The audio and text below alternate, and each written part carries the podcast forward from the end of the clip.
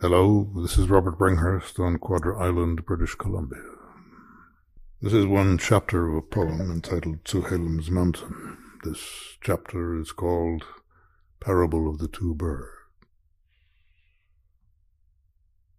I have seen in the mountains a shape like two birds with three wings between them, and seen them swooping, seizing the same fish from the stream, and hovering there until the shared wing opened.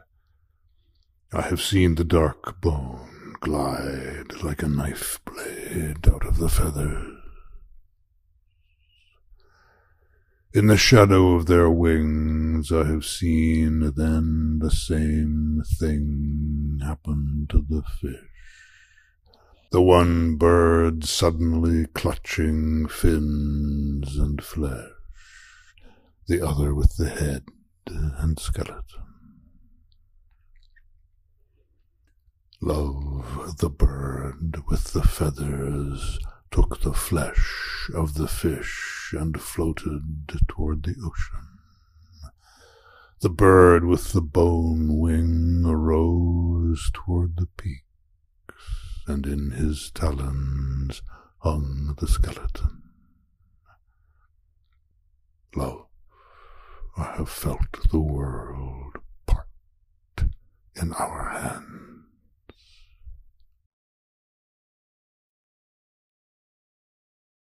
Parábola de los dos pájaros de Robert Bringhurst.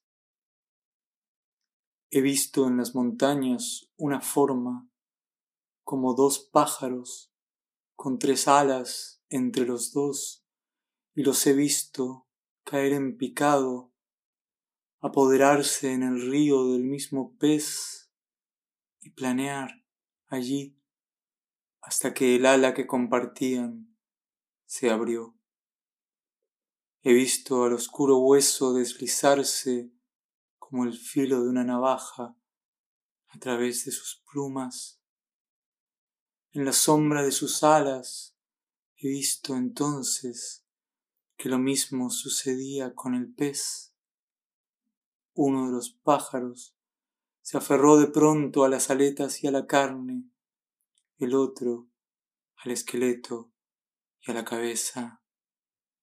Amor, el pájaro con las plumas agarró la carne del pez y salió flotando hacia el océano. El pájaro del ala descarnada subió hacia las cumbres y de sus garras pendía el esqueleto. Amor, he sentido cómo el mundo se partía en nuestras manos.